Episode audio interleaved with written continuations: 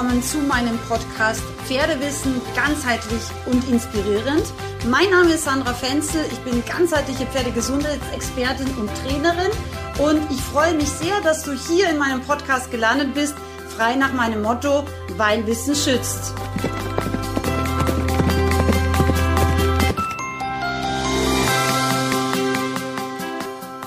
Herzlich willkommen zu meiner heutigen Podcast-Folge.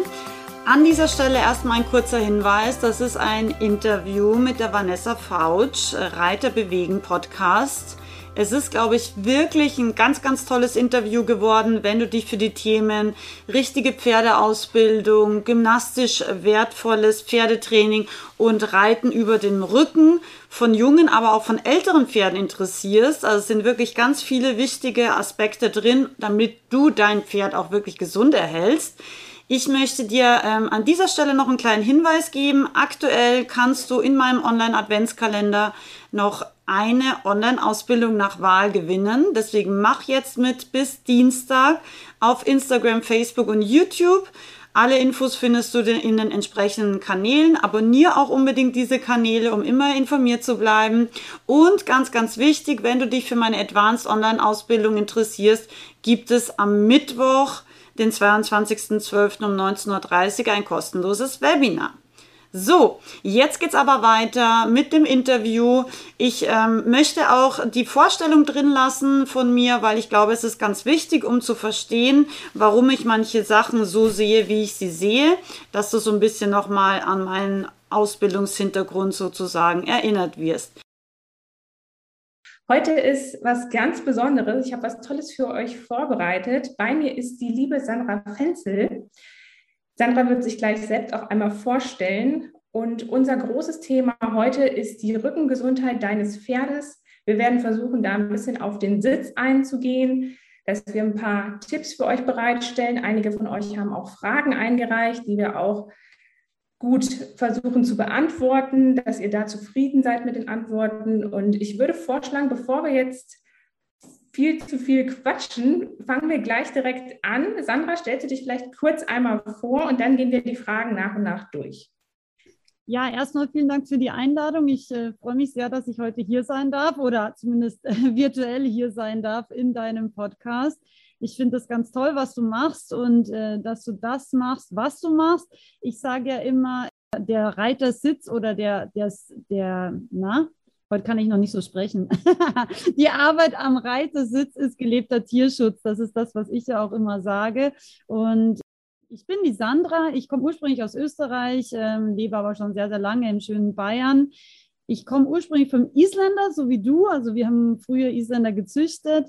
Und das hat mir auch sehr viel Freude bereitet. Aber dann hat sich mein Leben ein bisschen geändert und ja, jetzt bin ich in Bayern, habe äh, eine Isländer Stute, einen Lusitano hier, habe beide Pferde selbst ausgebildet. Mein Lusitano geht ähm, Dressur, also bis S-Niveau, also alle Grand Prix-Lektionen auch mittlerweile. Und was mich, glaube ich, auszeichnet, ist, ich habe einen sehr ganzheitlichen Hintergrund. Ich bin Pferdetrainerin, also auch sehr, sehr spartenübergreifend, Isländer, klassisch barock, aber eben unter Anführungszeichen, ich habe auch ganz normale FN-Scheine gemacht, habe Pferdeosteopathie, Pferdephysiotherapie, Hufpflegerin aus Verzweiflung gelernt und Pferdedentistin aus Verzweiflung gelernt, weil ich einfach damals in meinen älteren Pferden auch Probleme hatten. Und mein Hashtag ist, weil Wissen schützt. Das ist das, was ich auch äh, wirklich versuche tagtäglich zu leben. Also ich bringe Menschen oder Pferdefreunden bei, wie sie selber ihr Pferd jeden Tag schöner, stolzer und gesünder machen können. Das ist mir ganz wichtig, dass wir selber als Pferdebesitzer mehr über die Gesundheit unserer Pferde lernen und verstehen und dadurch einfach auch viele Probleme und viele Fehler und Krankheiten auch vermeiden können. Und ähm, ja, da gehört der eigene Reitersitz natürlich ganz, ganz elementar auch dazu. Und das ist, finde ich, ein ganz wichtiger Baustein in der Gesunderhaltung des Pferdes. Ja, also ich kann mich damit total identifizieren. Dieser ganzheitliche Ansatz, oft wird das ja so in Verbindung gebracht mit Esoterik und so, was es ja gar nicht ist. Natürlich gibt es da auch verschiedene Themengebiete und Felder, aber dieses ganzheitliche, dass man sowohl halt die Reitergesundheit, die Pferdegesundheit und alles, was dazwischen ist, zwischen Equipment und äh, Unterrichtsgestaltung, Freizeitprogramm fürs Pferd, hätte ich es fast genannt. Mhm. Äh, alles, was das so umfasst, dieses ganze Paket. Also damit kann ich mich wirklich auch total identifizieren. Und äh, ja, finde das total toll, dass wir da auch diese Parallele mit den Easys haben. Äh, ja. versuchen der Welt zu zeigen, dass man auch Gangpferde ordentlich reiten kann. Ja, genau. Was ja lange leider nicht so ähm, ja, im Fokus stand oder von vielen vielleicht auch äh, falsch eingeschätzt wurde. Und mhm. ähm, es hören bestimmt jetzt auch einige Island-Pferdereiter zu. Ähm, aber natürlich auch aus den ganzen anderen Sparten, egal ob es jetzt Springen, Western oder einfach ein Freizeitreiter ist, der einfach eine schöne Zeit mit seinem Pferd verbringen möchte. Aber viele Reiter und auch gerade meine Kunden, ähm, denen ist ja das Pferdewohl total wichtig, wie bei dir ja sicherlich auch. Mhm. Und die große Frage ist ja, es ist ja eigentlich unphysiologisch, Pferde zu reiten irgendwo. Das, dafür mhm. sind sie ja niemals gemacht worden. Kein Pferd kommt auf die Welt, um geritten zu werden. Aber wie schaffe ich denn jetzt das mit meinem Freund und Partner Pferd, dass ich das Pferd langfristig gesund reite? Am besten natürlich, es wird immer gesagt, man soll das Pferd über den Rücken reiten, man soll schauen, dass die Hinterhand aktiv ist, dann der Hals spielt eine wichtige Rolle. Vielleicht kannst du dazu ein bisschen was erzählen aus deiner Sicht. Wie kann man Pferde langfristig gesund über den Rücken reiten? Ähm, also das kann ich super gerne und ähm, ich will auch vielleicht eine ganz kurze Geschichte an dieser Stelle einfach mit reinbringen, weil es mir wichtig ist, also gerade auch für die Gangpferdereiter, aber nicht nur für die Gangpferdereiter.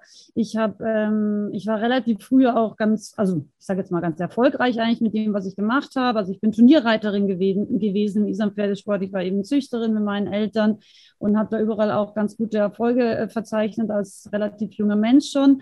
Und ich bin im Kader gewesen, damals in Österreich auch, ähm, und war dann mit 19 oder 20, da hatte ich auch schon meinen ersten Trainerschein, war ich dann bei einem Dressurkurs.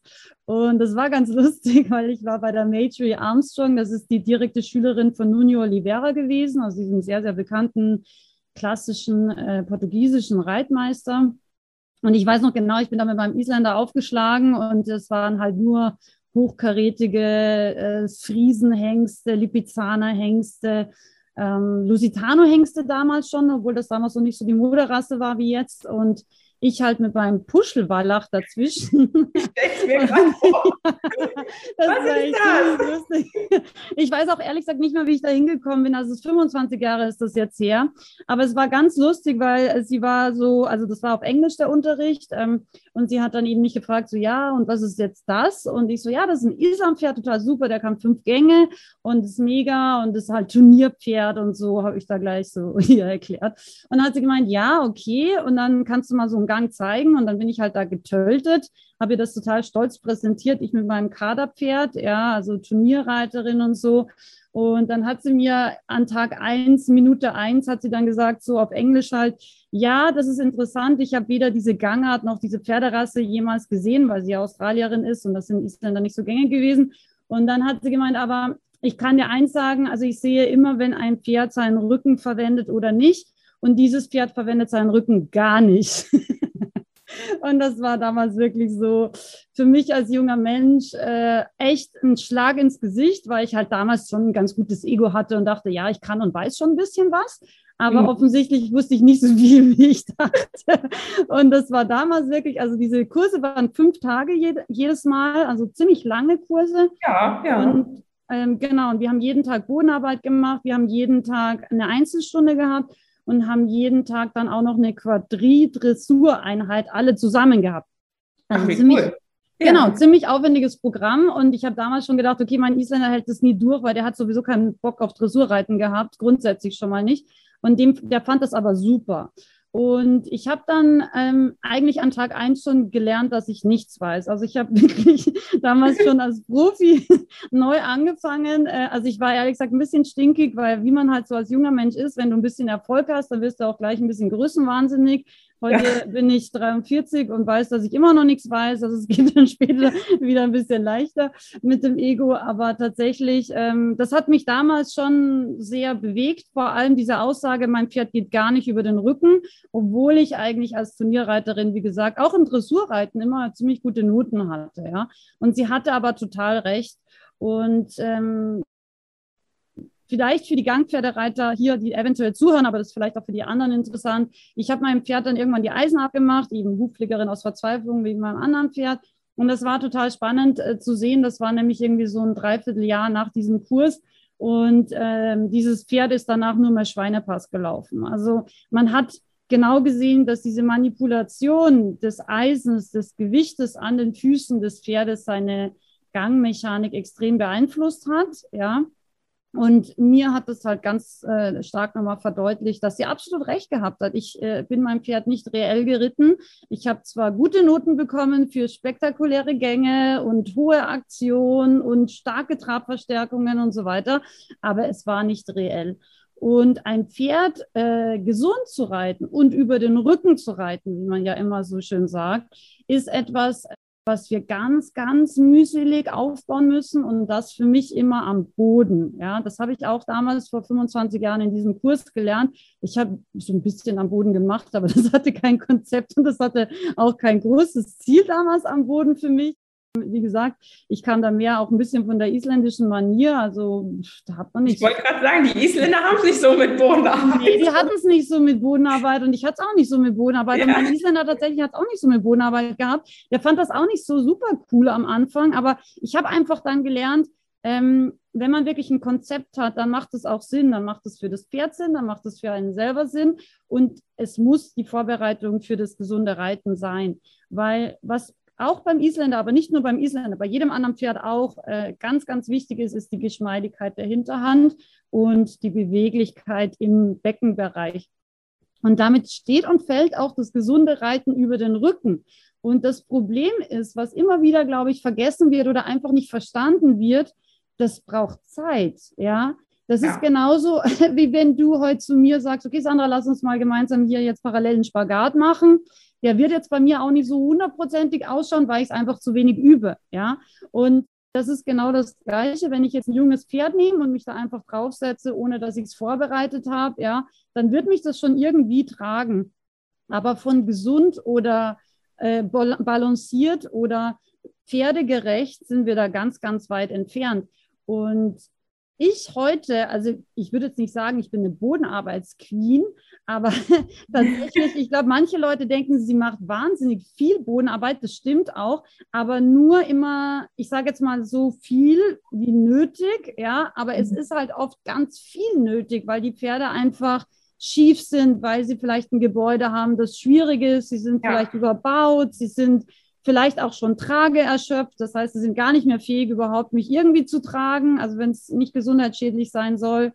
Ähm, sie sind vielleicht auch, haben sie, kommen sie aus einer Trächtigkeit, haben Fohlen gehabt, haben vielleicht auch ein bisschen Senkrücken. Ähm, es gibt viele Möglichkeiten, warum wir vielleicht auch ein Jahr lang Bodenarbeit machen sollten. Ich setze mich auf kein Pferd, wo ich nicht 1000 Prozent sicher weiß, das kann mich gesund und gut und auch wirklich für das Pferd verständlich tragen.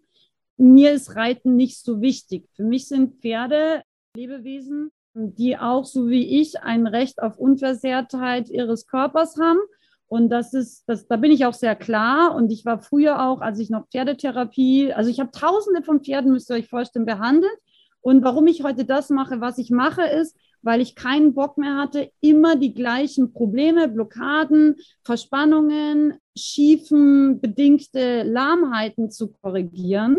Ja, also deswegen mache ich heute eigentlich diese Präventions- und Aufklärungsarbeit. Sagen, Prävention, genau. Genau. Ja. Das ist mir mega wichtig und das ist ja auch das, was du in diesem Podcast machst. Und das finde ich auch total gut. Und ich glaube, als, als Pferdebesitzer müssen wir uns wirklich auch dieser Verantwortung immer wieder mal ein bisschen bewusst machen. Wir haben nicht ein Pferd gekauft, um es einfach zu reiten, egal ob es reiten kann oder ob das gesund fürs Pferd ist oder nicht. Ein Pferd ist ein Lebewesen, ja, und es hat, wie gesagt, ein Recht auch auf seine körperliche Unversehrtheit. Und nur weil wir Einstellgebühr zahlen, heißt das nicht, dass wir dieses Pferd reiten dürfen um jeden ja, um jeden Umstand willen, finde ich zumindest. Auf jeden Fall, ja. Genau. Also ich könnte es ja nochmal so zusammenfassen, man könnte am Boden zum Beispiel starten, um einfach einen besseren Überblick zu bekommen. Also man kann ja das Pferd, wenn man drauf sitzt, dann kann man ja nicht so viel sehen, dann kann man eher mehr fühlen und mehr wahrnehmen, aber man kann vielleicht nicht so viel sehen, wie wenn man unten ist. Das heißt, von unten kann ich ja viel besser beobachten, ob das Pferd zum Beispiel den Widerrist anhebt, ob das Pferd gut untertritt, ob das Pferd sich biegt und stellt. Ähm, da gibt es ja auch verschiedene Übungen. Ich glaube, du hattest auch bei dir in einem ähm, Seminar, äh, Seminar, wollte ich schon sagen, in einem Webinar oder einem Seminar, so rum, mhm. ähm, eine Wortschöpfung, eine neue. Äh, da hat glaube ich, auch die Bergziege beschrieben oder andere Negativ. Sachen, negativ. negativ hatte ich die beschrieben, dass ich es nicht empfehle. Genau, das stimmt. Das genau, stimmt. vielleicht an ja. dieser Stelle mhm. auch ne, kannst du nochmal äh, betonen, warum, also es gibt natürlich Bodenarbeit, man kann ja auch alles falsch machen, das ist natürlich auch so. Mhm. Ähm, aber insgesamt kann man ja durch die Bodenarbeit gut Sachen beurteilen, weil man sie besser sehen kann. Und ähm, so Sachen wie die Bergziege oder zum Beispiel der Schulhalt ähm, wären dann positiv, negativ Beispiele, ähm, wie man das dann auch beurteilen könnte. Mhm. Also ja? Bodenarbeit, ja, das hat ganz viele Vorteile. Bodenarbeit hat, wie du sagst, den Vorteil, ich kann zum Beispiel die Schiefe oft am Boden erstmal ähm, besser sehen und beurteilen und mir bewusster machen, als ich das als Reiter kann. Es kommt immer ein bisschen drauf an. Es gibt Leute, die reiten sehr gut. Dann brauche ich vielleicht unter Anführungszeichen nicht so viel Beobachtungsgabe am Boden. Aber es gibt halt auch viele Leute, die reiten vielleicht nicht ganz so gut, ja, und die tun sich einfach schwer zu spüren, geht jetzt der Rumpf gegen den Reiterschenkel oder wie gut nimmt das Pferd jetzt wirklich den Reiterschenkel an oder fällt das Pferd jetzt auf die rechte mhm. Schulter oder fällt es eher auf die linke Schulter. Manche ja. können das nicht so schnell, so leicht äh, fühlen und spüren. Aber warum die Bodenarbeit für mich nicht optional ist, hat nicht nur eben diesen Beobachtungs- und Anamnesegrund, sondern in erster Linie, was wir nicht vergessen dürfen, und da will ich nochmal auf mein Beispiel vom Spagat zurückkommen. Pferde, wie du vorher gesagt hast, sind nicht zum Reiten geboren. Das heißt, es ist ganz klar, dass wir sie vorbereiten müssen, weil sie werden nicht mit einer geschmeidigen Hinterhand, die tragfähig ist, geboren. Sie werden allerdings sehr wohl mit einer starken Vorhandlastigkeit geboren, ja. Und diese Vorhandlastigkeit ist das Gegenteil von dem, was wir brauchen, wenn wir sagen, ein Pferd bewegt sich über den Rücken oder ein Pferd äh, kann mich biomechanisch korrekt tragen. Das heißt, die Fähigkeit, dass ein Pferd die Balance von der Vorhandlastigkeit vorne auf sozusagen die Hinterhand verschieben kann, das muss ich trainieren. Das ist den wenigsten Pferden wirklich in die Wiege gelegt. Natürlich wenn ich jetzt ein 400 Millionen Euro Sportwarmblut kaufe, dann kann das sein, dass der als Dreijähriger sich schon ganz toll präsentiert. Aber wenn wir jetzt mal so wie meine Isländerstute vom Durchschnittsisländer ausgehen, was einen großen Kopf und eine steile Hinterhand hat, ja, so ist sie nämlich, wie sie ist, ja, und ja. dafür aber einen großen Rumpf, ja, äh, dann ist das jetzt... Guter Kompromiss. ja, genau, und kleine Beinchen unten dran, dann ist das jetzt nicht das, ähm, was sie sofort äh, für eine Reittiertätigkeit auszeichnet, ja, das heißt, ich muss diese Hinterhand vorbereiten, weil was viele vergessen, wenn ich mich als Mensch auf das Pferd setze, dann wird erstmal sozusagen die Fähigkeit des Widerristanhebens deutlich eingeschränkt. Das heißt, mein Gewicht verstärkt die Vorhandlastigkeit. Ja, ist egal, ob ich jetzt 50 oder 100 Kilo wiege. Und das Pferd, das nicht vorbereitet ist, wird 1000 Prozent mich nicht tragen können, so wie ich das gerne hätte. Weil wenn es vorher keine, keine Muskulatur und vor allem auch keine Balance gefunden hat oder ihm erklärt wurde, wie es sich korrekt bewegt, ja, wenn ich das dann eben habe und dann noch einen Reiter draufsetze, 1000 Prozent wird es nicht gut fürs Pferd ausgehen, ja. Das heißt, für mich ist Bodenarbeit nicht optional und die Bodenarbeit bereitet das Pferd vor, dass es eben muskulär und vor allem auch von der Koordination und von seiner Schiefe so vorbereitet ist, dass es überhaupt mal, unabhängig davon, wie viel Gewicht ich mitbringe, dass es mich überhaupt gesund tragen kann.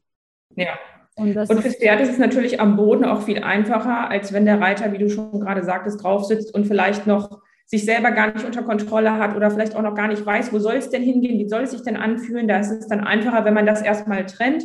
Das ist ja auch so ein bisschen mein Ansatz, dass man sagt, okay, Reiter, du beschäftige dich erstmal mit dir selber und dann mit mhm. deinem Pferd. Ähm, und bei dir jetzt sozusagen von der anderen Seite, okay, wir gucken jetzt mal aus der Sicht, was können wir alles fürs Pferd erstmal tun und dann den Reiter oben draufsetzen. Genau, also erst wenn sich das Pferd balanciert bewegen kann. Also ich meine, brauchen wir uns nur das Thema zum Beispiel Longieren im Galopp anschauen. Also ja. wie viele Pferde sehen wir, die äh, wild durch die Kurve fliegen, wie ein Schluck Wasser und dann... Zentrifugalkraft. Zentrifugalkraft, genau. Ne? Genau, ja. der Sand äh, wird nach außen getragen, der Staub wirbelt auf. Also wenn wir uns das jetzt mal vorstellen und dann setzen wir auch noch so einen, ich sage jetzt mal, äh, unbalancierten Reiter auch noch oben drauf beim Galoppieren. Also da muss man jetzt nicht der ganz große Reittrainer sein, um eigentlich zu verstehen, das kann nur Probleme geben. Aber das Lustige ist, es ist irgendwie gefühlt, also wenn du so in Stellen rumschaust, ist das eigentlich eine ganz normale Vorgehensweise. Ja. Das Longieren funktioniert schlecht. Fertig. Genau. Und dann kommt aber beim Reiten jetzt trotzdem der Galopp, bei drei Gangarten müssen ja auch geritten werden. Also, Auf jeden Fall. Genau. Ja. Also das ist, ich, ich kann sowas überhaupt gar nicht nachvollziehen. Ja, nee, also es ist echt, ähm, das ist so fern für mich, aber nichtsdestotrotz, es wird auch tatsächlich so immer noch unterrichtet in vielen Stellen und auch Reitschulen. Das Pferd ist komplett Ja, gerade in Reitschulen. Ich habe das ja. damals auch noch so gelernt. Auch, dass ich den Sattel auswischen muss, dass ich das Pferd noch mehr auf die Vorhand bringe dadurch Richtig. und solche Sachen. Ne? Mhm. ja. ja. Nee, aber das ist ganz wichtig, glaube ich, dass man wirklich, also für mich pferdefaires Training bedeutet, ich bereite mein Pferd vor, ich mache Gymnastik, so lange, bis das Pferd auch balanciert ist und sich selbst gesund, gut tragen kann, auf einer gebogenen Linie, in allen Grundgangarten. Und wenn das gegeben ist, dann kann ich mich erst überhaupt draufsetzen.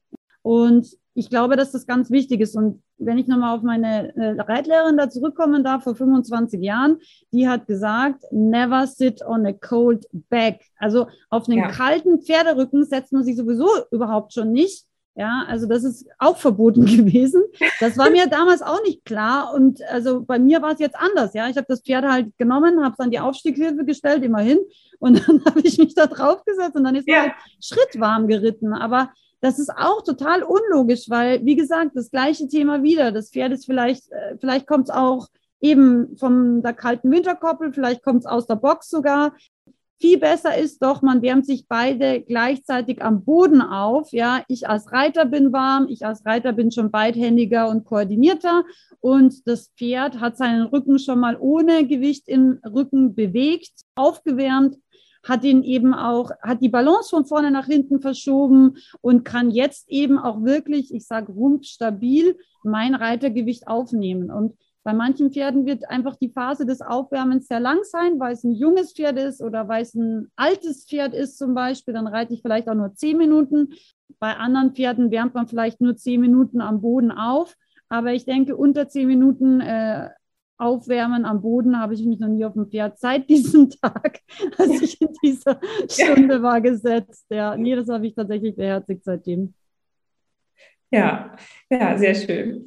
Nein, also das ähm, ist tatsächlich auch so, bei meinem eigenen Pferd mache ich das auch so. Also ich bin ganz froh, ich habe äh, meinen Reitplatz, da muss ich mal zehn Minuten hinlaufen. Mhm. Und das ist schon mal ganz gut, weil da muss ich ja auch laufen, dann kann ich auch so ein bisschen reflektieren, überlegen, oh, was mache ich, was mache ich nicht. Mhm. Und wenn ich dann da bin, dann mache ich auch erstmal äh, Handarbeit, also meistens auch Trense. Mhm. Äh, und dann fange ich auch an. Und dann hat mein Pferd immer schon 20 Minuten. Und wenn ich dann eine halbe Stunde Unterricht nehme, haben wir schon 50 Minuten. Und mhm. manchmal, wenn wir dann viel machen, dann denke ich immer, oh, jetzt ist er kaputt. Und ich vergesse immer, dass das Pferd ja schon 20 Minuten sich aufgewärmt hat.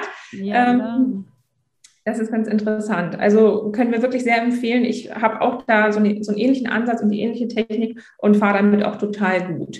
Mhm. Mal angenommen, ich habe jetzt einen Reiter, der äh, fortgeschritten ist, der hat das jetzt, was wir gerade alles besprochen haben, beachtet das alles und trotzdem hat er das Gefühl, ah, ich weiß nicht, geht mein Pferd jetzt über den Rücken, geht das nicht? Worauf muss ich achten? Reicht es, wenn der Kopf unten ist? Ich gebe immer bei meinen Reitern, was ich denen immer mitgebe, dass ich versuche, ein Bild zu kreieren und ich sage immer, versuch den Widerriss des Pferdes anzusaugen. Das kann man darüber machen, wenn man links und rechts seine Gesäßbeinknochen hat, also die Sitzknochen, die mit dem Sattel Kontakt haben. Wenn man die versucht, minimal aufeinander zuzuspannen, dann wird der Beckenboden aktiv und dann kommt sozusagen das Gewebe, was sich zwischen den Gesäßbeinknochen bei uns Menschen befindet, kommt so ein bisschen nach oben. Das heißt, wir spannen ein ganz bisschen den Beckenboden an und können dann so ein bisschen den Pferderücken ansaugen, weil man soll sich ja nicht leicht machen. Man wiegt ja 50, 60 Kilo, egal, kann man ja nicht wegzaubern. Man, wenn man drauf sitzt, hat man ja das Gewicht. Aber man kann versuchen, je nachdem, wie die Stellung natürlich von den Gesäßbeinknochen ist, dass man nicht so in das Pferd reinbohrt, sondern dass die relativ mittig stehen, also senkrecht und dann halt versucht über so ein leichtes Anspannen, dass man die Pferde versucht so ein bisschen anzusaugen. Man kann auch ein ganz bisschen Becken so nach hinten kippen. Das könnte jetzt so was Interessantes vielleicht für den einen oder anderen Zuhörer hier sein, was man bei seinem Pferd einfach ausprobieren kann. Ähm, als ich das das erste Mal das mit meinem Pferd gemacht habe, ähm, da hat er mir die halben Tritte sofort angeboten, wo ich dachte, oh, das klappt aber jetzt hier. ähm, hast du noch was, wo man noch drauf äh, achten kann, wenn man jetzt schon fortgeschritten ist? Also wahrscheinlich reicht es nicht, wenn der Hals einfach unten ist. Nee, das reicht nicht. Und das ist ehrlich gesagt leider auch äh, etwas, also ich schreibe demnächst, auch wenn ich mal ein bisschen Zeit habe, schreibe ich mal ein Buch, äh, das heißt dann so viel wie falsches Wissen im Pferdesport. Ja. da ja. gibt es nämlich leider sehr, sehr viel und das ist auch das, was mich manchmal auch ein bisschen tatsächlich frustriert. Wenn der Kopf unten ist, heißt es das nicht, dass das Pferd über den Rücken läuft.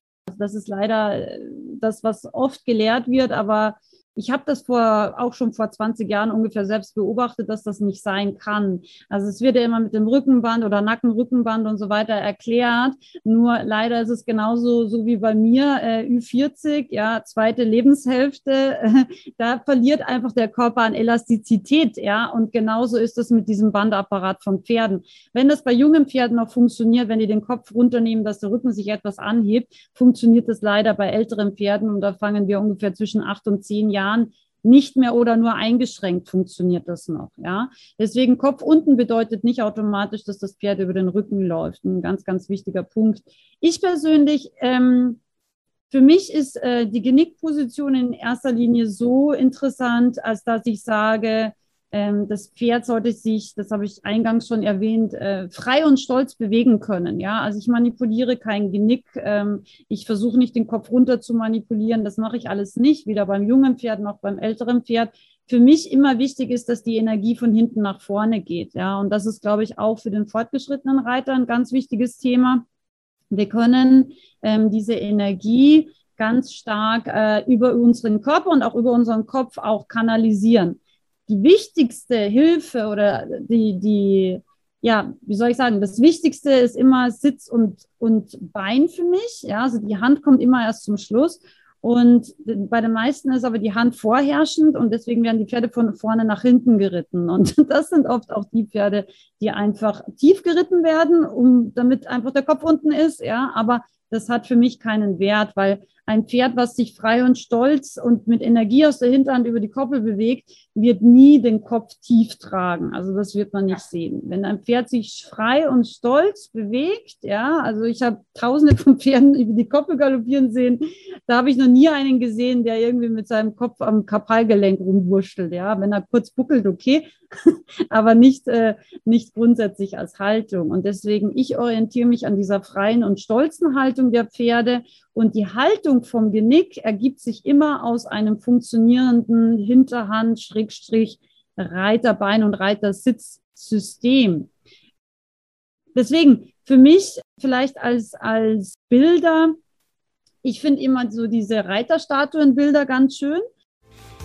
Das war jetzt also der erste Teil von diesem Interview und warum Reiterstatuen so wichtig sind und welche Bilder und praktischen Übungen ich dir in Teil 2 mitgeben kann für dein Pferdetraining, das erfährst du am Mittwoch, den 22.12. um 6 Uhr morgens. Also abonniere unbedingt meinen Podcast, dass du immer über alle neuen Episoden informiert bist. Und jetzt wünsche ich dir noch viel Spaß beim Mitmachen in meinem Online-Adventskalender.